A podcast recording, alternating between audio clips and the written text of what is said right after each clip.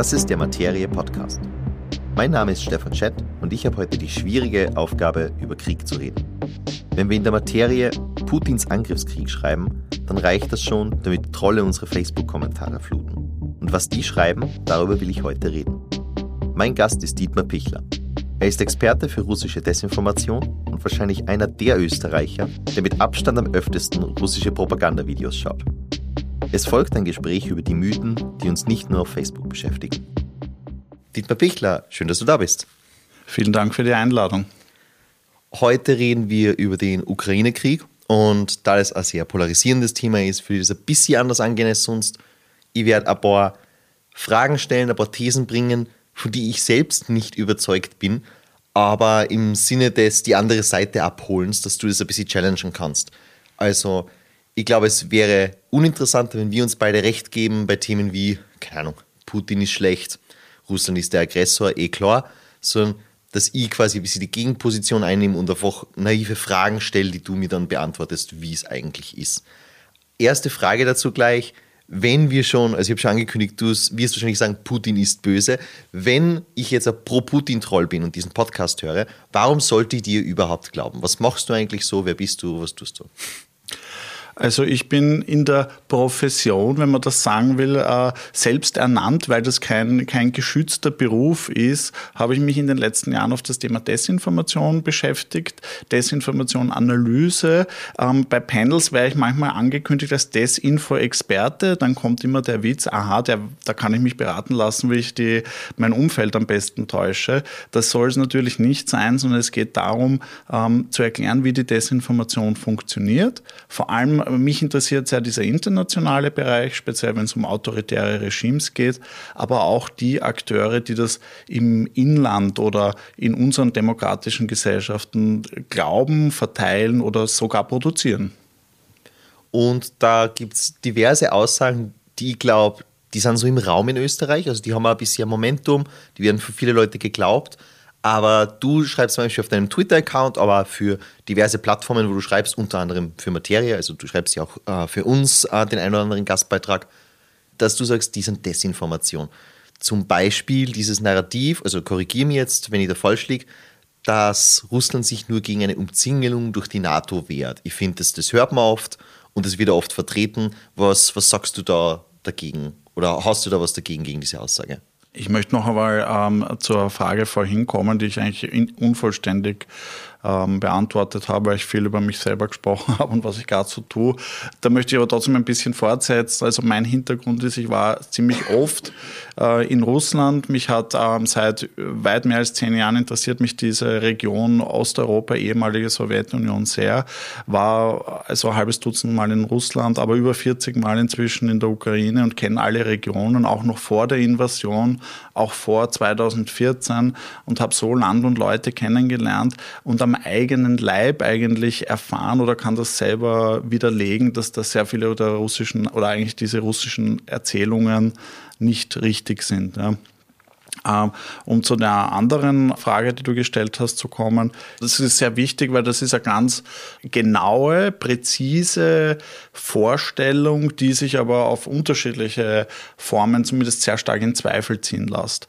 Wir haben ein großes Problem ähm, schon im Februar 2022 gehabt, also vor der Invasion oder vor der großen Invasion, weil die russische Aggression dauert ja schon länger, dass wir die, äh, die russische Seite, also Vertreter des Regimes, ganz unreflektiert zitiert haben im Sinne, sie fürchten sich vor der NATO oder sie sehen da eine Bedrohung. Wir haben nicht gesagt, sie behaupten, dass sie eine Bedrohung darin sehen. Und das, finde ich, war schon mal sehr fahrlässig, weil man eigentlich eine jahrzehntelange Tradition an Desinformation aus Moskau kennt und trotzdem diese ähm, Positionen oder diese Behauptungen einfach für ja, auf bare Münze genommen hat. Also eine Umzingelung, da reicht eigentlich ein Blick auf die Landkarte, dass man sieht, dass das nicht stimmt, auch wenn jetzt Finnland dazukommen sollte. Und die, die Frage der Bedrohung, also wenn man sich das historisch ein bisschen anschaut, es gab den NATO-Russland-Rat, es gab die NATO-Russland-Grundakte. Es gibt überhaupt kein ähm, Anzeichen, dass die NATO in irgendeiner Form Russland angreifen wollen würde, tun sie auch jetzt nicht. Das ist einfach eine Behauptung, die sehr, sehr oft wiederholt wird, aber dadurch äh, kein bisschen mehr an Realität gewinnt oder es ist einfach kein Fakt. Es gibt keinerlei Beleg dafür, dass da eine Bedrohung da war.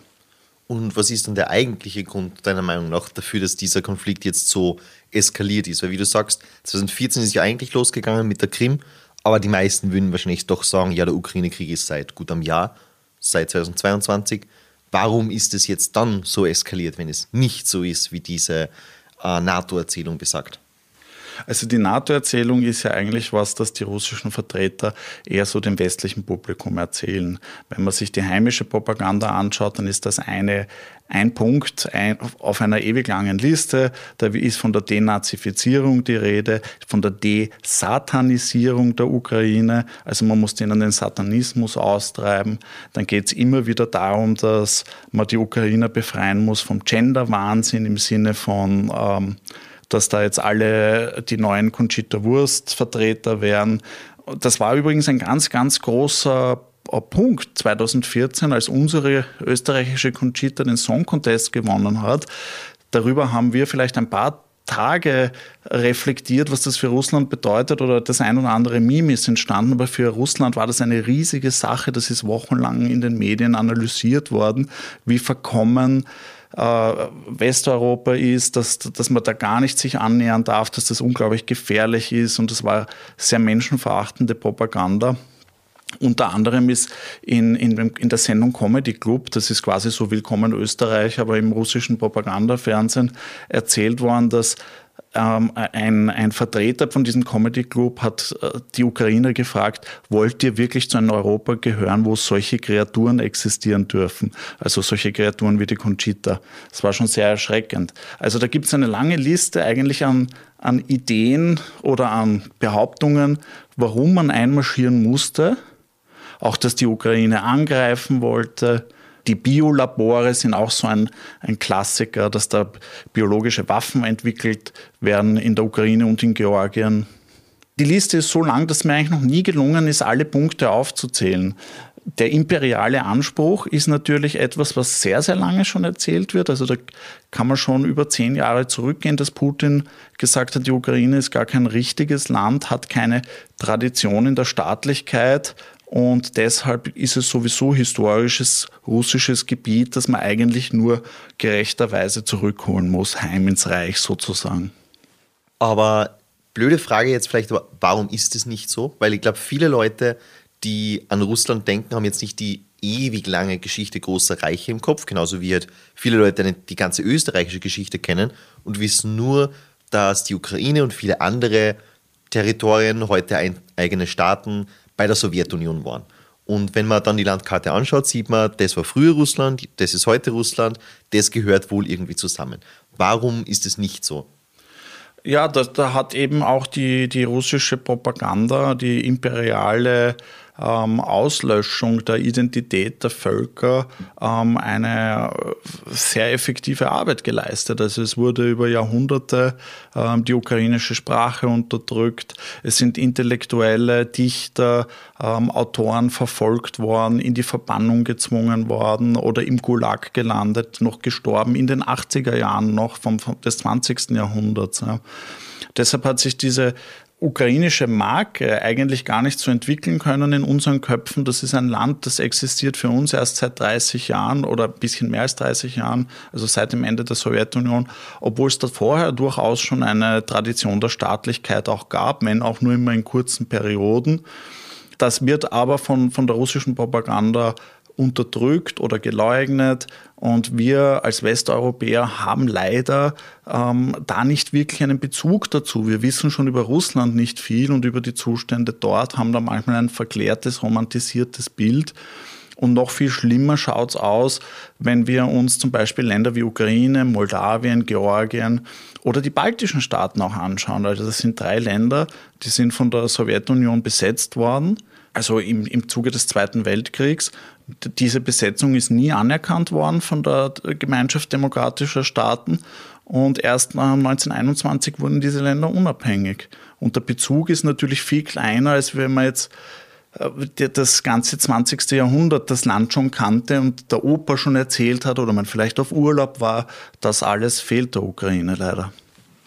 Wenn du sagst, du hast diesen romantisierten Blick auf Russland angesprochen und vor allem uns als Westeuropa bezeichnet. Erstens ist es in Osteuropa anders und warum? Und zweitens, woher kommt denn dieser romantisierte Blick? Mir kommt vor, gerade in Österreich sind wir doch noch viel deutlicher verbandelt mit Russland als viele andere Staaten. Ich glaube, es war ähm, während dem Kalten Krieg für viele einfach zu sagen, da ist der Osten und da ist der Westen und das war alles sehr übersichtlich. Es gab die Sowjetunion und die hat man einfach genannt die Russen. Das war schon immer falsch. Ja, das waren ganz viele Völker, die haben, also die Belarusen und, und Ukrainer haben ganz im Zweiten Weltkrieg zum Beispiel überdurchschnittlich stark gelitten, was nicht heißt, dass nicht die Russen und Kasachen und, und alle anderen Sowjetrepubliken auch gelitten haben wir haben das immer gleichgesetzt und wir tun uns jetzt schwer da in der Differenzierung. Wir, wir erkennen das sehr wenig. Und gerade für Österreich ist natürlich auch aufgrund der Neutralität der Wunsch, während des Kalten Krieges möglichst ähm, schon ein, eigentlich ist es ein bisschen absurd zu sagen, wir waren zwischen den Blöcken, weil das war ganz sicher nur militärisch der Fall, weil Österreich ist und war eine Demokratie mit Problemen und, und, und Challenges wie jede andere Demokratie natürlich. Aber wir haben uns ähm, für, den demokratischen Teil äh, des Westens entschieden. Also wir waren nicht auf der Seite des Eisernen Vorhangs, wo Einparteiendiktaturen geherrscht haben, beziehungsweise Moskau regiert hat. Und wie sich diese Länder dann ähm, unabhängig erklären konnten und unabhängig wurden, gab es sehr viel Nachhilfe zu leisten. Und das ist bisher ein bisschen unterblieben, weil man sich irgendwie gedacht hat, okay, die Russen sind die Größten, die haben die Energie, das sind die Wichtigsten. Und das andere, ja, das nimmt man ein bisschen so dazu, Balkan und so weiter. Und, und die Polen hatte also eine relativ gefestigte Unabhängigkeit. Aber wenn es um ehemalige Sowjetrepubliken geht, da war es mit der Empathie immer ein bisschen schwierig, wie man zum Beispiel auch ähm, vor zehn Jahren gesehen hat, wie wir diesen KGB-Agenten, der für die Ausschreitungen in Vilnius, wo der ähm, also für mehrere Morde angeklagt ist, einfach weiterreisen haben lassen. Die Beziehungen zu Litauen sind bisher bis jetzt deshalb belastet. Das ist jetzt die große Erklärung, warum das russische Narrativ so ist, wie es ist und warum es viele glauben. Wie gehst du damit um, wenn die Leute das blöd gesagt gar nicht so weit interessiert? Also wenn man sich gar nicht mit der Geschichte beschäftigen will, wenn man nicht 100 Jahre zurückgehen will, wenn man auch gar nicht die Absichten von so einem Propagandaapparat verstehen will. Weil ich glaube, für viele Österreicher ist es einfach eine recht leichte Geschichte mit, da drüben ist ein Krieg, die haben früher zusammengekehrt. Das ist nicht unser Problem. Und das heißt keine Waffenlieferungen, das heißt keine finanziellen Hilfen, das heißt keine Sanktionen, das heißt Neutralität und es geht uns gar nichts an. Wie würdest du darauf reagieren? Oder ich, ich nehme an, es passiert ja im echten Leben, dass du darauf angesprochen wirst. Ja, also das ist eigentlich was, was ich sogar nachvollziehen kann. Also für mich ist es ein Zufall, dass ich eine große Affinität, Kenntnis, Erfahrung habe in dem Raum, da viel unterwegs habe, da viele Kontakte habe. Das ist nicht jedem gegeben. Ich würde vielleicht bei einem Krieg in Asien ähm, auch meine Probleme haben, alles richtig einordnen zu können ja, und mich dann bemühen, verlässliche Quellen zu finden. Und ich denke, dass das für die Österreicher insofern, also hilfreich wäre, wenn Sie verstehen würden, die Ukraine ist sicher nicht perfekt. Also wir haben das Korruptionsproblem seit langer Zeit, da wird dran gearbeitet. Alles ist natürlich nicht so schnell, vor allem weil es ja diesen Krieg auch schon lang gibt und damit verbundene Probleme und Ausreden. Also das, das kritisieren die Ukrainer selbst auch. Es gibt äh, natürlich innenpolitische Probleme und es ist keine gefestigte, perfekte Demokratie. Äh, wenn man das jetzt aber mit Russland vergleicht, und auch die Haltung zu Europa oder zur Europäischen Union oder zu europäischen Werten, dann ist der Unterschied schon sehr, sehr groß. Also sowohl im Demokratie-Ranking, im äh, Pressefreiheitsranking, das hat sich jetzt noch mehr verschoben, ist ein großer Unterschied zwischen Ukraine und Russland. Ähm, und das ist sehr wichtig zu verstehen, weil das sind nicht einfach ein größeres Land, das ein kleineres Land, was im Prinzip das gleiche ist, die gleiche Kultur hat, ähm, überfallen hat, sondern das ist natürlich auch ein Angriff Angriff auf die Demokratie. Selbst wenn die beiden Länder in allen Rankings gleich wären, kann man nicht ein anderes Land überfallen und dort die Führung auch austauschen wollen. Ich glaube, wir haben auch da ein bisschen eine falsche Vorstellung, was die russischen Kriegsziele sind. Das ist nach wie vor äh, die Annexion von ganz großen Gebieten äh, der Ukraine und den Austausch der Führung, um ein Marionettenregime einzusetzen. Und was noch sehr wichtig ist, ist, dass in den besetzten Gebieten eine Terrorherrschaft etabliert wurde mit wo die normalen Kriegsverbrechen wie Vergewaltigungen und Co., darüber hört man ein bisschen was in den Medien auch, es werden äh, Kinder deportiert, auch äh, viele sonstige Personen deportiert. Es gibt Umerziehungslager. Es wird die ukrainische Literatur verbrannt. Also viel von dem, was, man, was die russische Propaganda den Ukrainern vorwirft, machen sie paradoxerweise selbst. Und das ist auch der Grund, warum äh, so vehement verteidigt wird oder versucht wird, da diesen Besatzungszustand wieder ähm, aufzulösen. Mir kommt vor, es gibt zwei Gründe, warum man das anders sehen könnte. Das eine ist, ich glaube, wie wir eh schon vorher eigentlich angeschnitten haben, viele Leute glauben einfach nicht, dass es so ist. Also quasi, Putin will nicht die Regierung äh, der Ukraine stürzen, Putin will es nicht einnehmen, sondern das ist alles sehr gelogen und unsere Medien lügen und so bla bla. Und die andere, und da würde mich interessieren, ob du das auch so siehst oder ob ich da ein bisschen zu wenig von vielen Leuten halt, so denken, ist, dass der Zweck die Mittel heiligt. Im Sinne von, okay, Putin gibt sich so, zum Beispiel Putin äh, lehnt Conchita Wurst und alles was mehr als zwei Geschlechter zulässt ab. Putin gibt sie als christlicher, starker Mann back to the roots, wie man halt früher Diktatoren verherrlicht hat. Und es gibt einfach Leute, die sowas gerne hätten und auch in Österreich und gerne überall in Europa. Und denen ist dann quasi wurscht, ob das regelkonforme, also regelkonforme Angriffe gibt es ja nicht, aber ob das erlaubt ist, einen anderen Staat einzunehmen, so solange der Richtige gewinnt, ist es am Ende in Ordnung für die. Glaubst du, dass viele Leute so denken? Ja, also ich möchte zuerst äh, auf deine zweite Frage eingehen. Das ist natürlich für mich eine relativ angenehme Situation, wenn jemand so denkt. Also wenn jemand pro Putin wirklich einfach ist, weil er diese Werte gut findet, die nicht demokratisch sind, die autoritär sind, die reaktionär sind, die wir als rechtsextrem ganz einfach bezeichnen würden in unserem Spektrum. Also extremer als rechtspopulistische Parteien, die es in Österreich gibt oder in Deutschland. Also so richtig ganz heftig dann gibt es für mich eigentlich nicht viel zu tun, weil der findet das gut, der findet auch, dass der Krieg berechtigt ist, der ist vielleicht auch ganz gut informiert, was in der russischen Propaganda so gesagt wird, fürs, fürs heimische Publikum. Dem, mit dem möchte ich nicht viel diskutieren, weil da sage ich, okay, ich bin zwar völlig anderer Meinung als du oder als sie, weil ich werde wahrscheinlich mit dem nicht bei du sein, aber da kann man nicht viel tun, da kann man nicht aufklären, weil der so ähm, ein komplett konträres Weltbild hat, da könnte ich genauso versuchen, mit einem russischen Propagandisten zu diskutieren. Der weiß auch, dass er ähm, ein radikales Weltbild hat und der weiß übrigens auch, dass er permanent lügt. Was aber interessant ist, ist das andere, was du angesprochen hast, wenn Menschen einfach sagen, das ist nicht so, das gibt andere Ziele und das sind die westlichen Medien, die das verbreiten. Also ich muss dazu sagen, dass den absoluten Großteil der Informationen, die ich ähm, zum Thema russische Propaganda oder russische Kriegsziele oder die Idee, was Russland in der Ukraine machen will, erfahre, sind eigentlich aus den russischen Staatsmedien. Also da gibt es wunderbare Übersetzungen. Hin und wieder, wenn einer ganz primitiv faschistisch ist, reicht auch mein äh, Russisch aus, weil das ist dann, sagen dann ganz einfache Sätze wie Moskau ist eine russische Stadt, muss so bleiben, keine Ausländer und so weiter. Also das gibt es auch dort. Und natürlich diese Hetze gegen die Ukraine, die sprechen dann von Entukrainisierung. Wir müssen das Ukrainische komplett auslöschen, die Sprache, das sind eigentlich Russen, die müssen umerzogen werden.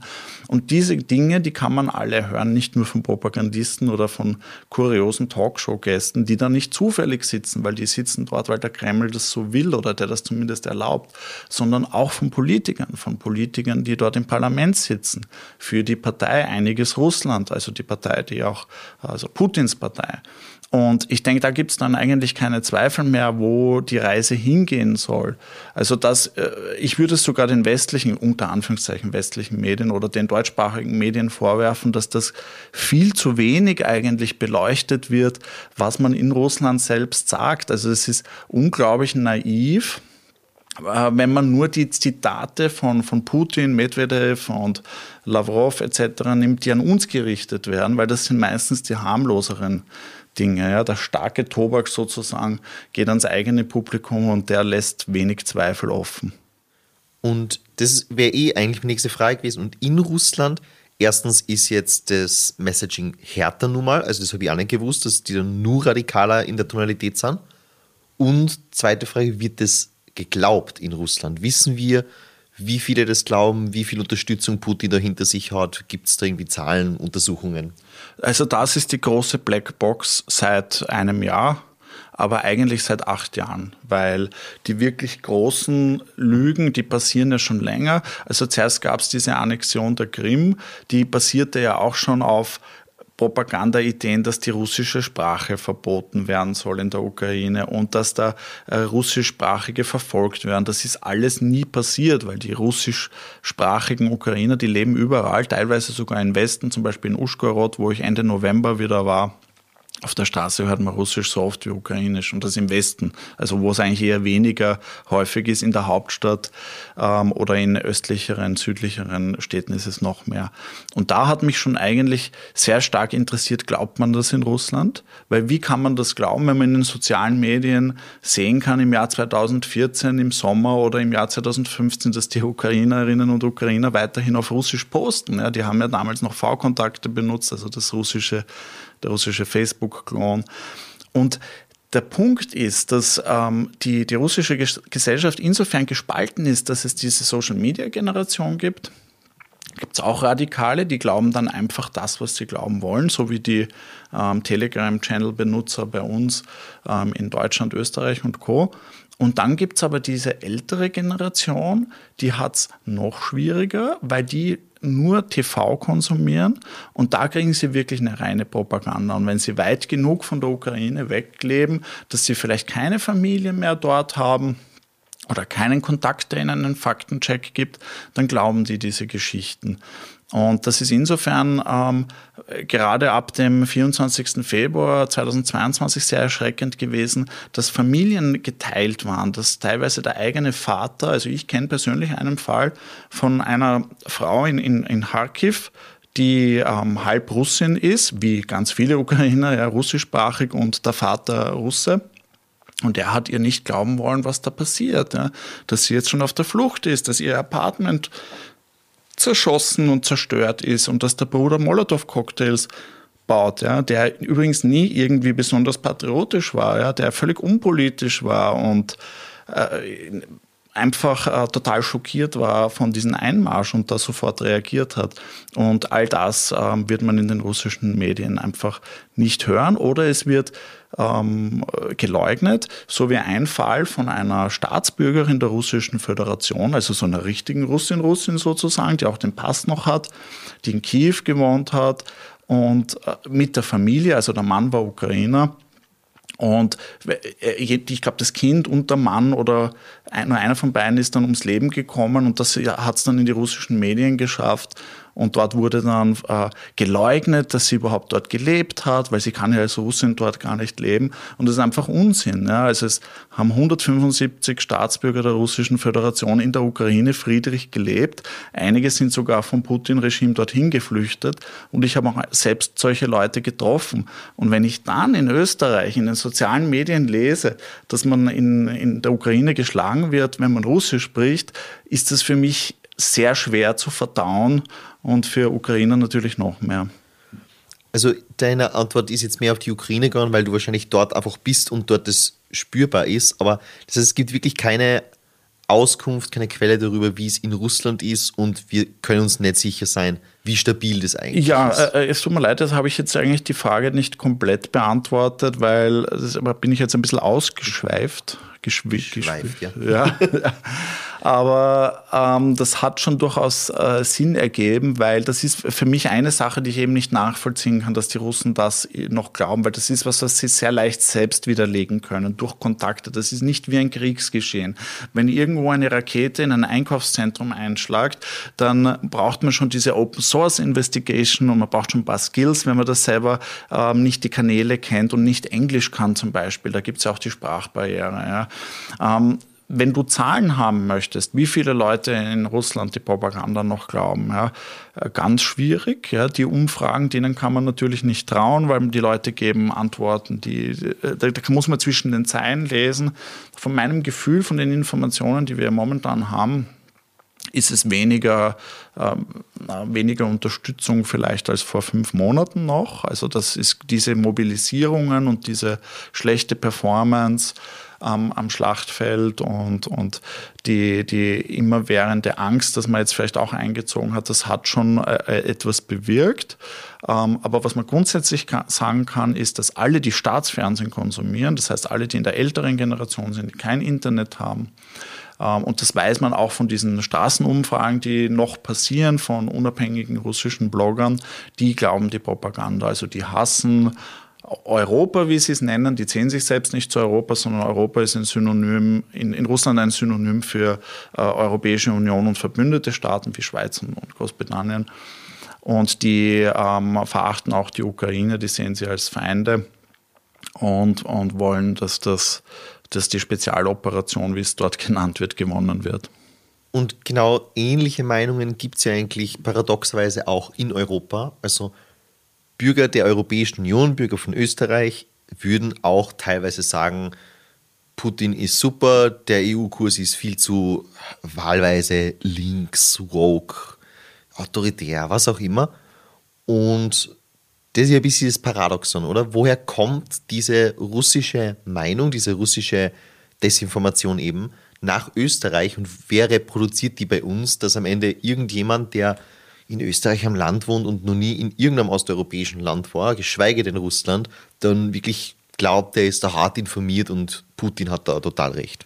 Ich glaube, ähm, da sind wir wieder dort, wo wir am Anfang von unserem Gespräch waren. Das ist sehr leicht, Menschen zu manipulieren zu einem Thema, zu dem sie fast nichts wissen. Das, also ich sage immer, wenn du eine gewisse Basis an Wissen hast, so ein gewisses Grundlagenwissen, dann ist das wie ein Schild. Ja.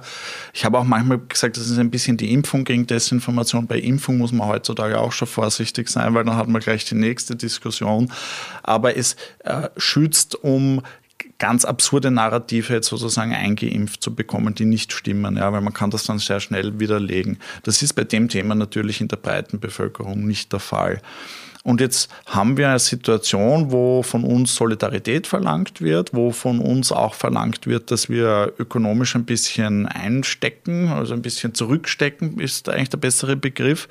Nicht alles, was momentan ökonomisch passiert, hat überhaupt mit den Sanktionen zu tun. Ja? Und nicht alles ist erst seit der Invasion passiert. Ja? Also, dass es da vorher schon eine Inflation gibt, gab, vorher schon eine Energiekrise, das wird ja auch ähm, komplett ähm, in dieser ganzen Diskussion teilweise vernachlässigt. Ja. Damit man dieses Narrativ spielen kann, uns geht es schlecht, weil wir die Ukraine unterstützen und eigentlich sollten wir uns viel mehr an, an Putin und den Kreml und Russland annähern. Und das ist aber so, ähm, dafür gibt es so teilweise eigentlich keinen Beleg, weil wir auch gar nicht wissen, ähm, was passieren würde, wenn wir die Sanktionen aufheben würden, außer dass Russland dann ähm, freie Hand hätte, auch ökonomisch. Und wir bei den Sanktionen auch ähm, diesen Irrglauben haben, da geht es nur um Energie. Dabei ist das nur teilweise der Fall. Punkt eins und Punkt zwei, die äh, Sanktionen sind ja ein sehr ähm, komplexer Baukasten an Dingen, die man da installiert hat, wo es auch darum geht, Dual-Use-Güter äh, zu sanktionieren, also um die militärische Schlagkraft von Russland zu vermindern. Das heißt, das macht durchaus Sinn. Und hier zu behaupten, es wäre dann wieder so wie vor dem Krieg, wenn wir jetzt die Sanktionen zurückfahren ähm, würden oder aussetzen, das, äh, dafür gibt es überhaupt keinen Beleg und das wird eigentlich ausgeschlossen. Also diese Krise ist da, weil sie vom, vom Kreml ausgelöst worden ist. Äh, ganz oben bekanntester Name Wladimir Putin. Er hat aber auch viele Verbündete. Er ist alles andere als allein, das muss man auch dazu sagen. Also nicht, ich rede jetzt nicht von den Propagandaopfern in der Bevölkerung, sondern er hat mit dem Prigozhin und mit, mit Lavrov und, und mit Kadyrov hat er einige Hardliner, die ihm solidarisch diesen Krieg ermöglichen. Und jeder, der da ungefähr informiert ist, was da passiert, kann das nur ablehnen.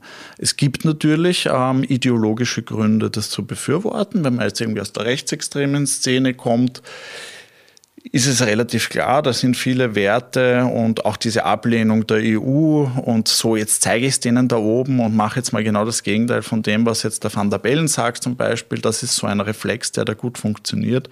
Da muss man auch ehrlich sagen, ich nenne jetzt keinen Namen, weil wir wissen es ja auch in vielen Fällen nicht sicher und werden es auch wahrscheinlich nie ganz erfahren, aber man kann schon davon ausgehen, dass einige Akteure, die wirklich ähm, permanent Kreml-Propaganda und, und, russische Narrative verbreiten, auch finanziert sind. Ja, also sowohl auf EU-Ebene als auch in Österreich.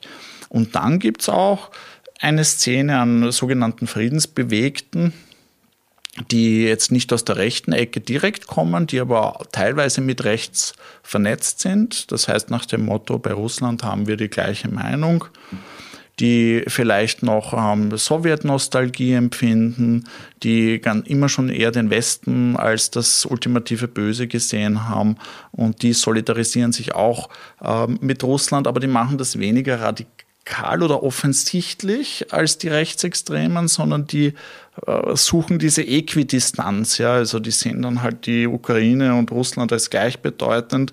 False Balance sagt man auch. Ja?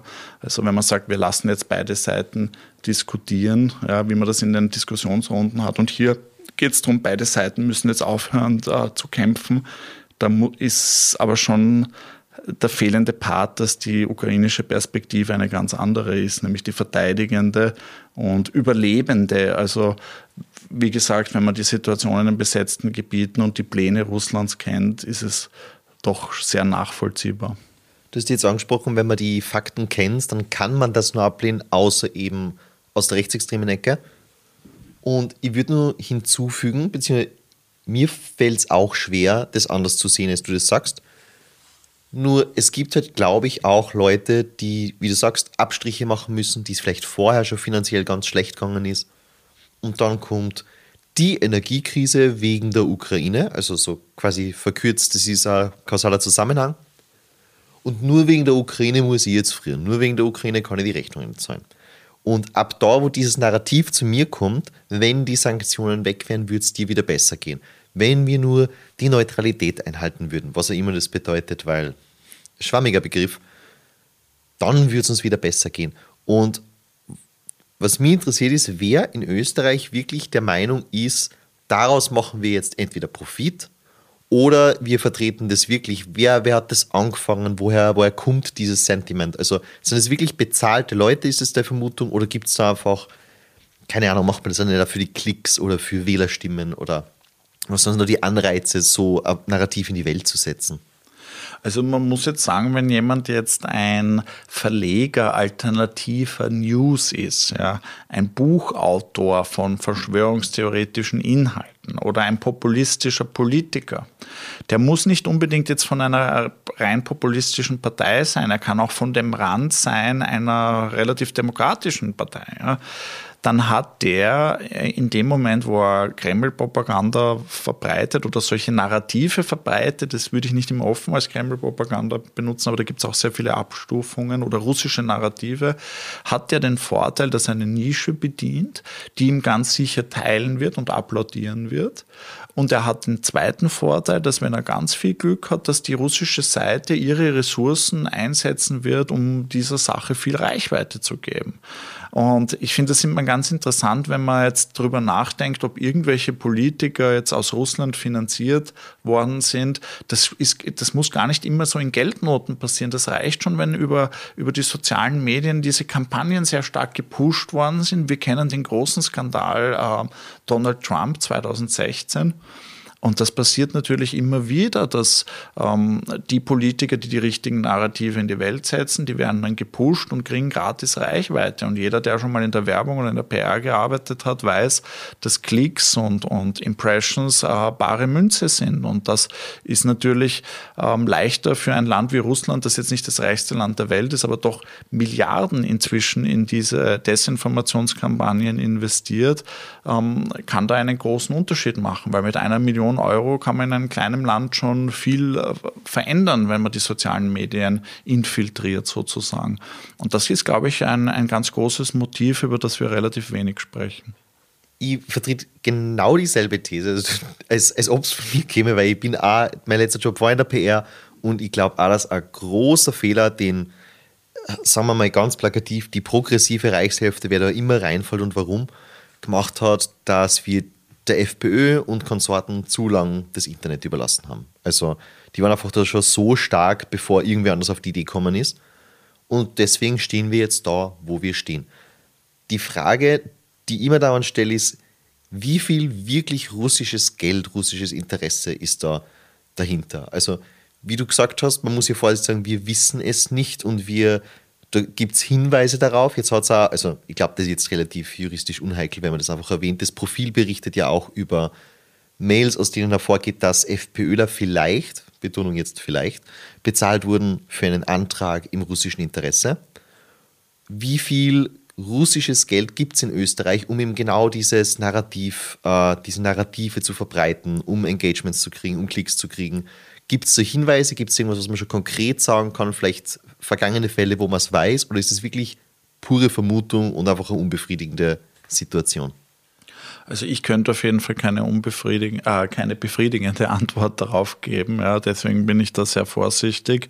Äh, ich würde aber gern was dazu sagen, wie diese Dinge funktionieren können oder wie sie auch eigentlich funktionieren. Ja, also das ist ja nicht sehr spekulativ. Wenn wir Personen haben, die lukrative Geschäftsinteressen haben mit Russland und aus der Politik kommen, dann werden diese Personen ähm, vor allem eines tun, sie werden nicht mehr schlecht proaktiv über Putin oder über den Kreml oder über irgendwas Russisches sprechen, weil sie wissen, das äh, gefährdet ihr, ihren Finanzfluss der muss gar nicht direkt mit der Politik verbunden sein. Ja. Also das ist so eine Selbstzensur, die eigentlich jeder kennt. Ja.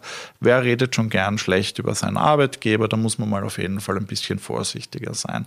Und sowas ist leicht finanziert. Der eine arbeitet dort, der andere dort und da gibt es diese Posten. Ich nenne die Namen nicht, weil da gibt es so viele Artikel schon in den österreichischen Medien. Wir kennen sie alle und die sind von allen Parteien vertreten. Da gibt es eigene Gesellschaften, wo, wo man früher organisiert war, wo man diese Narrative ähm, sozusagen eingetrichtert bekommen hat, die politischen. Also man wusste, was man im Zweifel sagt und nebenbei gab es dann noch Jobs und, und, und Business. Ja. Da, das heißt nicht, dass da wirklich jetzt ein Geldkuvert kommt und, und da hast jetzt 30.000 Euro und bitte sagt, das war super mit der Krim. Heißt auch übrigens nicht, dass das nicht passiert ist. Ja, also das, ähm, man hat jetzt schon gehört, also dass Reisen finanziert worden sind. Also da gibt es den ähm, Konstantin Malowewiew und der pflegt auch ganz enge Kontakte in die äh, rechtspopulistische Szene in Europa und setzt sich da äh, immer wieder ein, ähm, auch für die sogenannten prorussischen Separatisten im Donbass hat er schon ähm, viele finanziellen Hilfen geleistet, ja, wo man sagen muss, dass das zu dem Zeitpunkt alles noch eigentlich Söldner aus Moskau waren. Das heißt, die hatten mit der Region nichts zu tun, die wurden dorthin geschickt. Also auch da sein Narrativ das leider in Österreich überhaupt noch nicht angekommen ist. Aber es gibt sehr viele Akteure, die da indirekt, direkt lobbyieren, finanzieren, aber das ist alles sehr undurchsichtig. Das heißt, es wird sehr schwierig sein, ähm, rauszufinden, wer da finanziert wurde und wer nicht, wer freiwillig sowas erzählt oder wer da wirklich so auf die Propaganda reingefallen ist.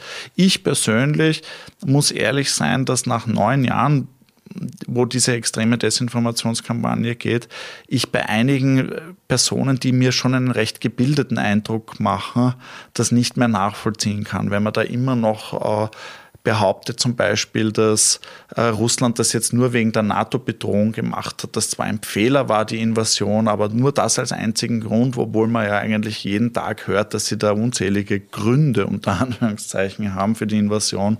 Also das ist eigentlich ähm, schon äh, grenzt an sehr starke Ignoranz. Und da glaube ich nicht, dass es nur ideologische Gründe hat, sondern dass man da auch keine Ahnung, welche Motive da dahinter stehen, ja, dass man vielleicht dann mehr in die Medien dort kommt, in die russlandnahen Medien oder äh, ja, also es gibt einige Fälle, wo ich es nicht verstehe, aber ich, ich unterstelle niemandem was. Für mich ist jeder so lange unschuldig, bis es bewiesen hat. Die Verdachtsmomente, die behalte ich für mich, weil ich weiß, dass auch sehr viel geklagt wird. Ähm, besonders ähm, gerade jetzt gibt es sehr viele Klagsdrohungen. Aber ich drehe es einmal um, also wenn die Leute nicht finanziert sind, ist das ja noch unerklärlicher. In manchen Fällen denke ich mir, hoffentlich kriegt er Geld, weil das würde mich fertig machen, wenn im Jahr 2023 immer noch Personen diese Uraltmythen verbreiten. Also quasi wenigstens aus einem geschäftlichen Interesse, weil sonst gab es gar keinen Grund. Ja, und es wäre auch sehr schön, wenn man es einordnen könnte. Also ich würde ja da sogar sagen als Gesetzgeber, dass jeder, der von Russland finanziert worden ist oder der angehalten worden ist, ähm, Propaganda zu verbreiten oder wo es irgendwie in der Richtung was gibt, ähm, so eine Art Selbstanzeige machen kann, wo er dann mehr oder weniger straffrei oder sehr stark gemindert rausgeht, weil vielleicht würden dann ein paar Leute das zugeben und das wird dann auch ein bisschen die Übersicht verbessern, weil momentan ist es halt schon so, dass gewisse Leute nicht alle aus dem rechten rechts, rechtspopulistischen Eck, auch aus anderen, aus anderen Ecken, ja, äh, verbreiten Dinge und werden von vielen Menschen gehört und du hast das vorhin angesprochen, dass eben äh, gerade Menschen, die jetzt irgendwo ganz woanders in Österreich wohnen, vielleicht sich noch nie damit beschäftigt haben, die suchen sich ihre Vertrauenspersonen, denen sie zuhören, die sogenannten Erkläronkel, glaube ich, gibt es da als Begriff. Erklärbären. Erklärbär, ja, genau. Ja die, die Erklärbären, die wie der nette Onkel von nebenan dann ähm, die Geschichten erzählen und das ist ziemlich gefährlich. Ich finde dieses sich selbst zensieren, was du angesprochen hast, sehr so interessant, weil ich glaube, das, was wir in der Zeit seit der Annexion der Krim beobachtet haben, genau dasselbe ist gefühlt bei Taiwan, oder? Also, ich weiß nicht, ob das jetzt dein Feld der Expertise ist, da müssen wir jetzt vielleicht nicht so tief reingehen, aber mir kommt genauso vor, ja, wir wissen eh, was in China los ist, aber jetzt sagen wir es lieber nicht, weil wir haben halt auch Geschäftsinteressen dort. Also ich kann ein Beispiel geben ähm, für die äh, Selbstzensur, die, die wir kennen, wenn man jetzt sagt, mein du hast jetzt den Arbeitgeber, den will, den will man jetzt nicht im, im Netz anpatzen. Ja. Und die Ukrainerinnen und Ukrainer, wenn die jetzt aktivistisch auf, auf, auf den sozialen Medien ähm, unterwegs sind, dann erzählen die jetzt auch nicht stundenlang darüber, dass es Probleme gibt im Land und Korruption und, und dies und das. Ich muss aber dazu sagen, das ist jetzt für die auch gar nicht so wichtig im Moment, weil es da wirklich ums Überleben geht. Ich weiß aber, gerade wenn man die Gespräche, wenn man irgendwo so zusammensitzt, so in so einem Setting, wo man jetzt vielleicht ein Glas Wein trinkt, auch Diaspora, das ist alles immer noch Thema. Also es wird alles immer noch diskutiert, Innenpolitik, Zelensky oder vielleicht doch ein anderer oder der. Also das gibt es noch, diese Vorstellung, dass jetzt alle radikal ähm, äh, nationalistisch wären und so. Das stimmt überhaupt nicht. Da ist ein bisschen ein falscher Eindruck auch entstanden durch den Aktivismus, der aber nachvollziehbar ist, weil man ja wirklich verzweifelt ist, wenn, wenn man quasi ausgelöscht werden soll. Und bei dem Thema Taiwan sehe ich das äh, fast, da sind wir fast noch ignoranter, weil die chinesische Propaganda ein bisschen subtiler ist. Das heißt, es hat einige Versuche gegeben, mit, mit, mit chinesischen Auslandsmedien, die sehr dilettantisch gewirkt haben, so in Richtung, die kommunistische Partei hat jetzt diesen Erfolg gemeldet, also so wirklich so ein bisschen so 70er Jahre artig. Das wird aber auch besser. Man hat auch beobachten können, dass sie am Anfang der Invasion die russischen Kanäle amplified haben, ja, also so als Verstärker gedient haben. Also diese ganzen äh, chinesischen Troll-Accounts sind aktiviert worden. Bei den Olympischen Spielen wurden alle Kritiker angegriffen treffen. Das heißt, die haben auch diese Ressourcen, die nutzen auch Proxys dafür. Und wir haben durch diese starke wirtschaftliche Verflechtung auch in vielen Ländern, die jetzt eigentlich wissen, wie Russland tickt zum Beispiel, die sehen China ziemlich unkritisch, weil die haben diese wirtschaftliche Verflechtung, die wissen, das ist ökonomisch so notwendig und die sehen die Diktatur dort ähm, mehr oder weniger aus so einer großen Distanz, dass sie sagen, ja, kann ich nicht beurteilen, die sind halt so unter Anführungszeichen. Und was man, was, was ein ganz wichtiger Punkt ist, den wir überhaupt nicht verstehen in, in Westeuropa, dass Politiker, erstens einmal sind sie Politiker sowieso nicht so nah an der Wahrheit gebaut. Ja.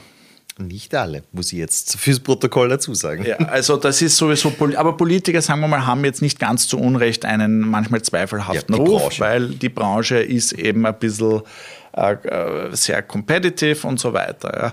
Aber wenn wir von Politikern in autoritären Regimes sprechen, dann sind wir auf einem ganz anderen Level, weil die, die lügen permanent, die lügen ihr eigenes Volk an und die lügen uns an. Und das haben wir immer noch nicht verstanden, ja, wenn da so ein Wladimir Putin oder auch wenn ein Führer zum Beispiel aus, aus Nordkorea oder, oder das ist jetzt übertrieben, bei dem Comicbook-Diktator in Nordkorea ist es eher, glaube ich, auf den einfachsten Gemütern schon klar. Aber wenn wir jetzt von der chinesischen Führung äh, sprechen und von anderen autoritären Regimes, die treten auf mit Anzug und Krawatte, die wissen genau, die sind gut geschult, wie sie mit uns sprechen.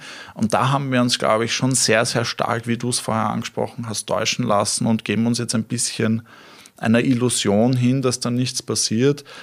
Äh, ich war 2018 in, in Hongkong und habe da erlebt, dass wir in eine Bar gegangen sind und haben dort zwei junge Hongkong-Chinesen, ich hoffe, ich habe es jetzt richtig ausgedrückt, aber es waren eben ethnische Chinesen, aber eben Hong überzeugte Hongkonger kennengelernt und die haben dann wirklich geweint und haben gesagt, bitte Europäer, helft uns, wir wollen unsere Demokratie bewahren, weil die Festlandleute kommen bald.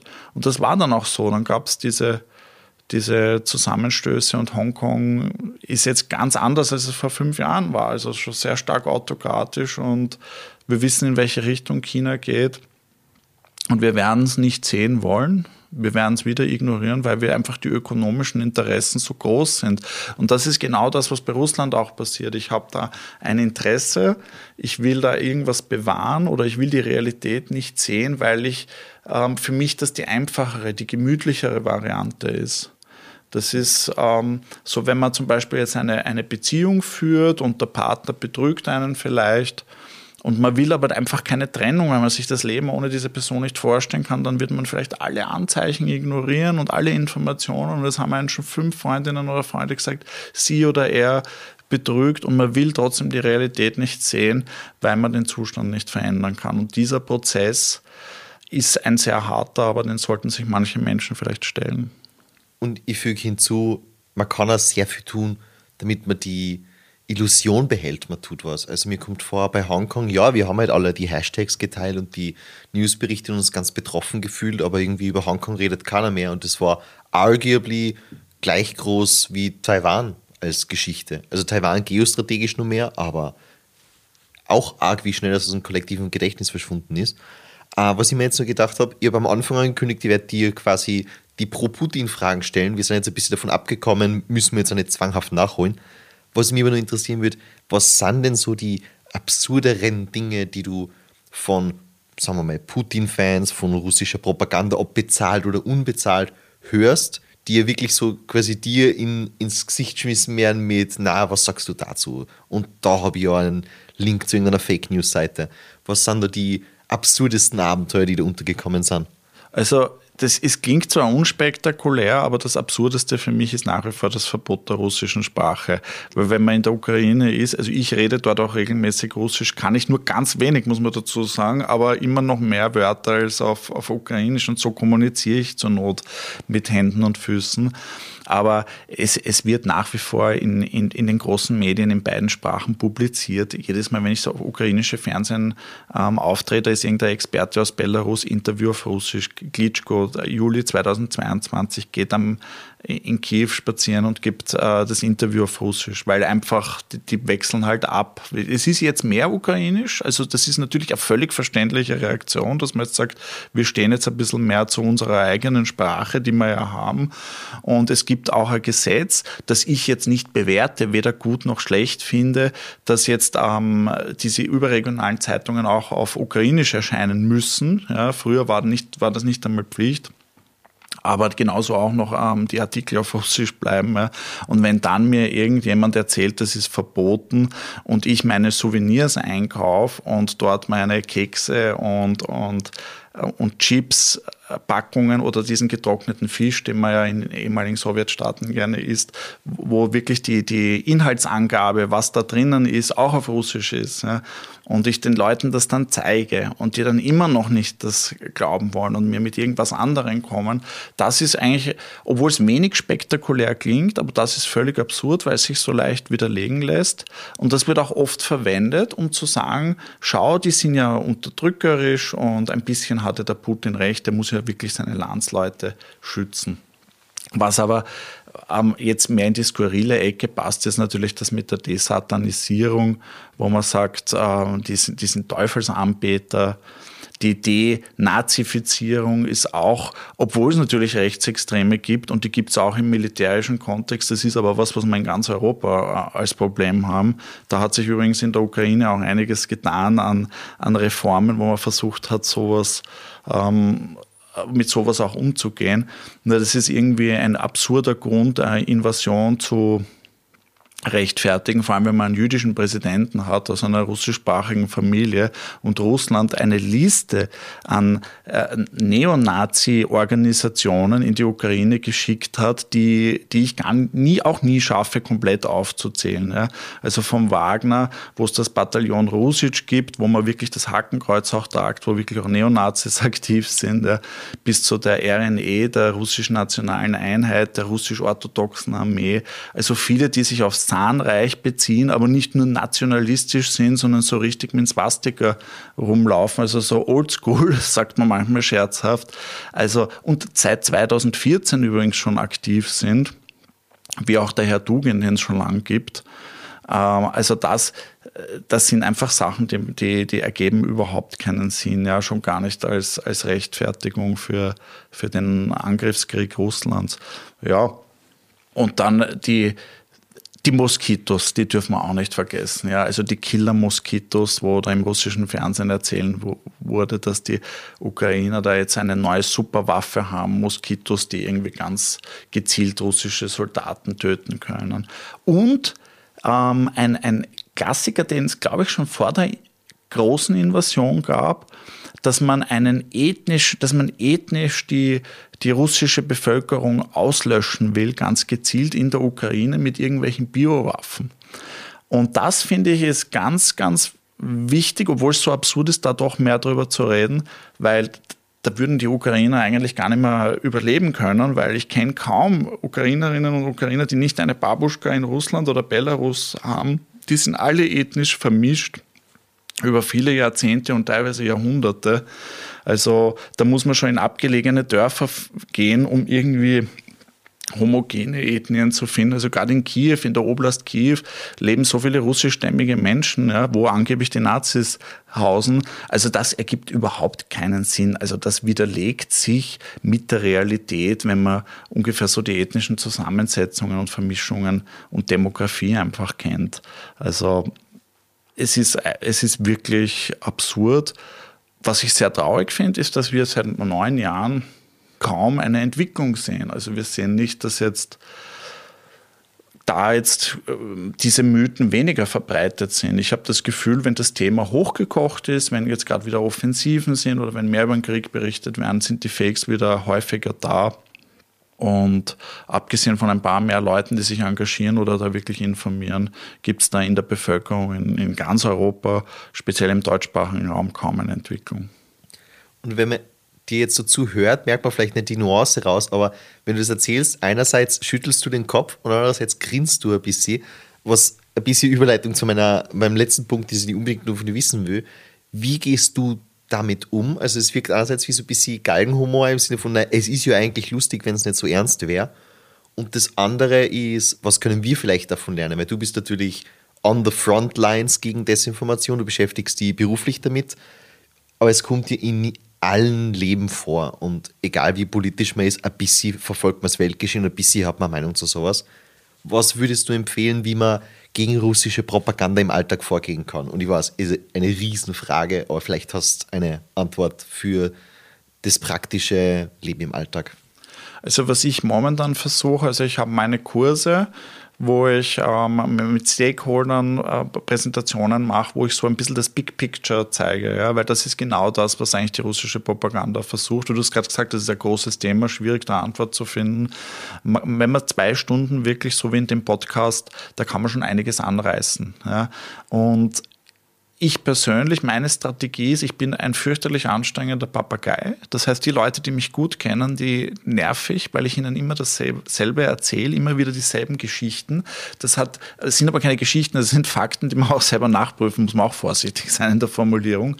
Was hat das für einen Grund? Weil das befähigt die Leute dann selber in der Diskussion, vielleicht mit äh, Arbeitskollegen oder mit Freunden dann darauf zu reagieren und zu sagen, du Achtung, die Ukrainer können keinen Völkermord machen in ihrem Land, weil die sind alle durchmischt und da gibt es kaum wem, der nicht auch Wurzeln in anderen Ländern hat. Also eine rassische Geschichte, das kann ich widerlegen und das kann man auch überall nachlesen in die Volkszählungen. Also wenn man dieses Wissen hat, dann kann man darauf selber reagieren und das sollte auch die Strategie sein. Das heißt, dass man möglichst viele Menschen dazu befähigt, dass sie selbst ähm, die Desinformationsnarrative widerlegen können. Und das haben wir bisher durch die Schulbildung in dem Fall nicht geschafft, weil wir da noch ein bisschen sehr stark diese Sowjet-Russland-Version ähm, gelernt haben und vor allem diese ähm, russischen Narrative leider sehr stark in den Mainstream auch hineingetragen worden sind.